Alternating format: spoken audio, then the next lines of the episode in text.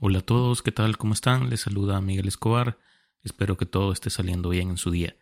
Bienvenidos al episodio número 44 del podcast Quiero saber más, su espacio en el que hablamos sobre temas que sin duda van a hacer crecer nuestros conocimientos, porque todos deseamos por naturaleza saber. Y con eso en mente los invito a revisar los capítulos anteriores si esta es su primera vez por acá.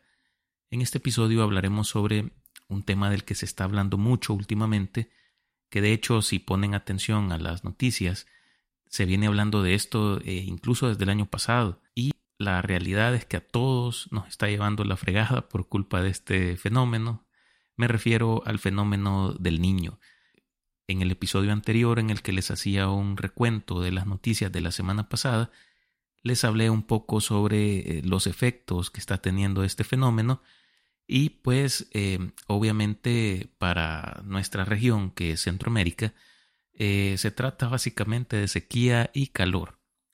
Pero también vamos a tratar de hablar de, la otra cara de este fenómeno, que es eh, el fenómeno de la niña, que es también un fenómeno meteorológico de gran relevancia. Comencemos. A lo largo de la historia, este evento climático de El Niño ha impactado a diversas regiones del mundo, generando cambios drásticos en los patrones climáticos y desencadenando consecuencias significativas.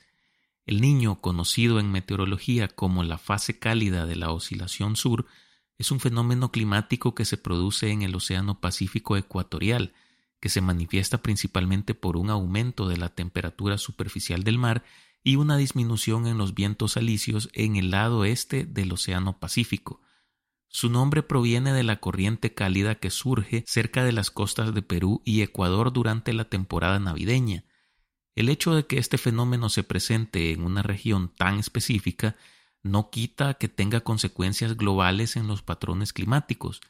La hidrosfera y la atmósfera interactúan y se establece un equilibrio entre agua y aire.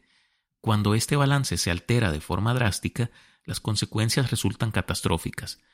Normalmente en las costas americanas del Pacífico el clima se torna muy seco, mientras que las del sudeste asiático cuentan con bajas presiones y un alto nivel de humedad. Esto se debe a la acción relativamente constante de los vientos alisios que empujan las aguas del Océano Pacífico de este a oeste, de modo que en las costas americanas afloran aguas más profundas y frías, el sudeste asiático, por el contrario, recibe estas corrientes cálidas y por eso allí las aguas tienen varios grados más de temperatura y el nivel del mar es mayor. Los primeros registros oficiales del fenómeno fueron reportados por el capitán peruano Camilo Carrillo en 1892, quien notó la existencia periódica de una corriente marina cálida en las costas normalmente frías del Perú, Existen acontecimientos interesantes relacionados con, los años más intensos de El Niño. Entre 1789 y 1793, el historiador británico Richard Grove relata que varios observadores de la época reportaron graves sequías en Asia, Australia, México y el sur de África, por lo que se sospecha que dicho fenómeno pudo haber causado la hambruna que precedió a la Revolución Francesa. Pero no se dejen engañar, este no es un fenómeno nuevo. De hecho, según evidencia recolectada en Perú, se ha determinado que el niño ocurre hace aproximadamente unos 40.000 años, teniendo ciclos que van desde los 3 a los 7 años, durante los cuales sus efectos suelen ser débiles, pero cada cierto tiempo se vuelven devastadores. Sequías, inundaciones o incendios forestales son algunas de las consecuencias más agresivas que hacen que peligren los hogares y los medios de vida de muchos países del mundo. Las peores consecuencias de este fenómeno registradas hasta el momento se vivieron entre 1997 y 1998. El niño produce efectos significativos en diferentes partes del mundo. En la región del Pacífico Oriental las lluvias aumentan de manera considerable, lo que puede conducir a inundaciones y deslizamientos de tierra. Por otro lado, en el Pacífico Occidental se observan condiciones de sequía y disminución de las precipitaciones. Estos cambios climáticos pueden afectar la agricultura, la pesca y la disponibilidad de recursos hídricos, teniendo un impacto directo en la economía y la vida cotidiana de las comunidades locales. Para este año se prevé que el fenómeno del niño comience su ciclo entre los meses de junio y septiembre. Y si ustedes nos escuchan desde países como El Salvador, Guatemala, Honduras o México, no me dejarán mentir que sí se ha sentido un aumento considerable en la temperatura y en la disminución en las lluvias con relación a otros años. Y eso que este en realidad será un año de transición del fenómeno de la niña a lo que es ya de lleno el fenómeno del niño. Lo que quiere decir que prepárense porque esto comienza, señores. Pero, así como ya les hablé del niño, hoy le toca el turno a la niña, que es la fase fría de la oscilación sur. La niña es también un fenómeno climático que se desarrolla en el Océano Pacífico Ecuatorial, al igual que el niño. Sin embargo, mientras que el niño se caracteriza por un calentamiento anómalo de las aguas superficiales, la niña se refiere a un enfriamiento anómalo de esas mismas aguas. Este fenómeno altera los patrones climáticos y tiene efectos tanto regionales como globales. En el pasado también se lo llamaba el antiniño o el viejo. Cuando existe un régimen de vientos alisios fuertes desde el oeste, las temperaturas ecuatoriales disminuyen y comienza la fase fría eh, o la niña. Cuando la intensidad de estos mismos vientos alisios disminuye, las temperaturas superficiales del mar aumentan y comienza la fase cálida, es decir, el niño. Esto según algunas teorías, porque en realidad hay quienes eh, dicen que la intensidad o disminución de los vientos alisios en realidad no es un factor determinante y que es únicamente la temperatura de las corrientes marítimas la que condiciona eh, a un fenómeno u otro. La niña produce efectos opuestos a los del niño. En las áreas cercanas al Pacífico Oriental se observa un incremento en las lluvias y las tormentas, lo que puede dar lugar eh, a inundaciones, a huracanes o a lluvias fuertes. Por otro lado, en el Pacífico Occidental se produce un período de sequía con menos precipitaciones de lo habitual.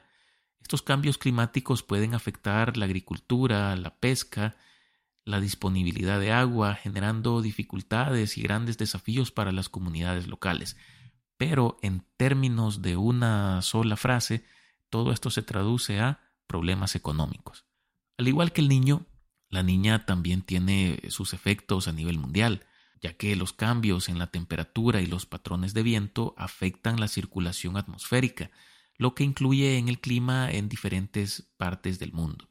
Por ejemplo, durante la niña se pueden experimentar inviernos más fríos en algunas regiones, mientras que otras pueden sufrir sequías prolongadas.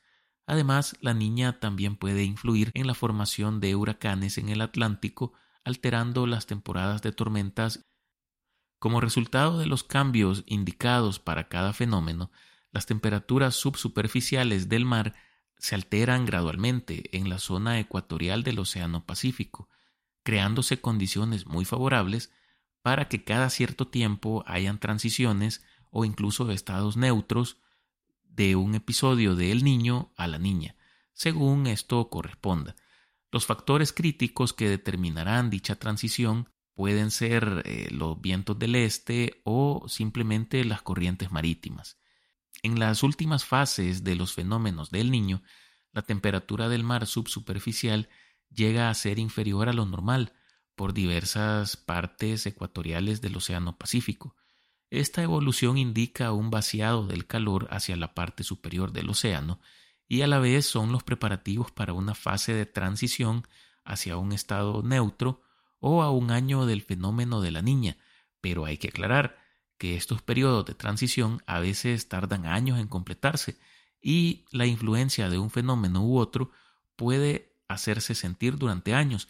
Incluso se han registrado en algunas ocasiones que estos periodos de transición tienden a revertirse, haciendo que eh, ya sea el fenómeno del niño o de la niña, tiendan a perpetuarse durante uno, dos o tres años más de lo normal. Con este dato no tan alentador vamos a cerrar este episodio. Sin duda el tema de hoy es algo preocupante, no solo por los efectos en el clima de estos fenómenos del niño y la niña, sino em, en temas económicos, de seguridad alimentaria y de acceso al agua. Sabemos que eh, nosotros habitamos una región del planeta que es bastante susceptible a este tipo de fenómenos y pues eh, habrá que ver qué es lo que sucede. Por el momento solo me resta agradecerles por escuchar el podcast. Compártanlo en la plataforma que deseen y también con sus amigos, familiares o compañeros. Con eso nos ayudan un montón. Cuídense, que estén bien. Hasta la próxima.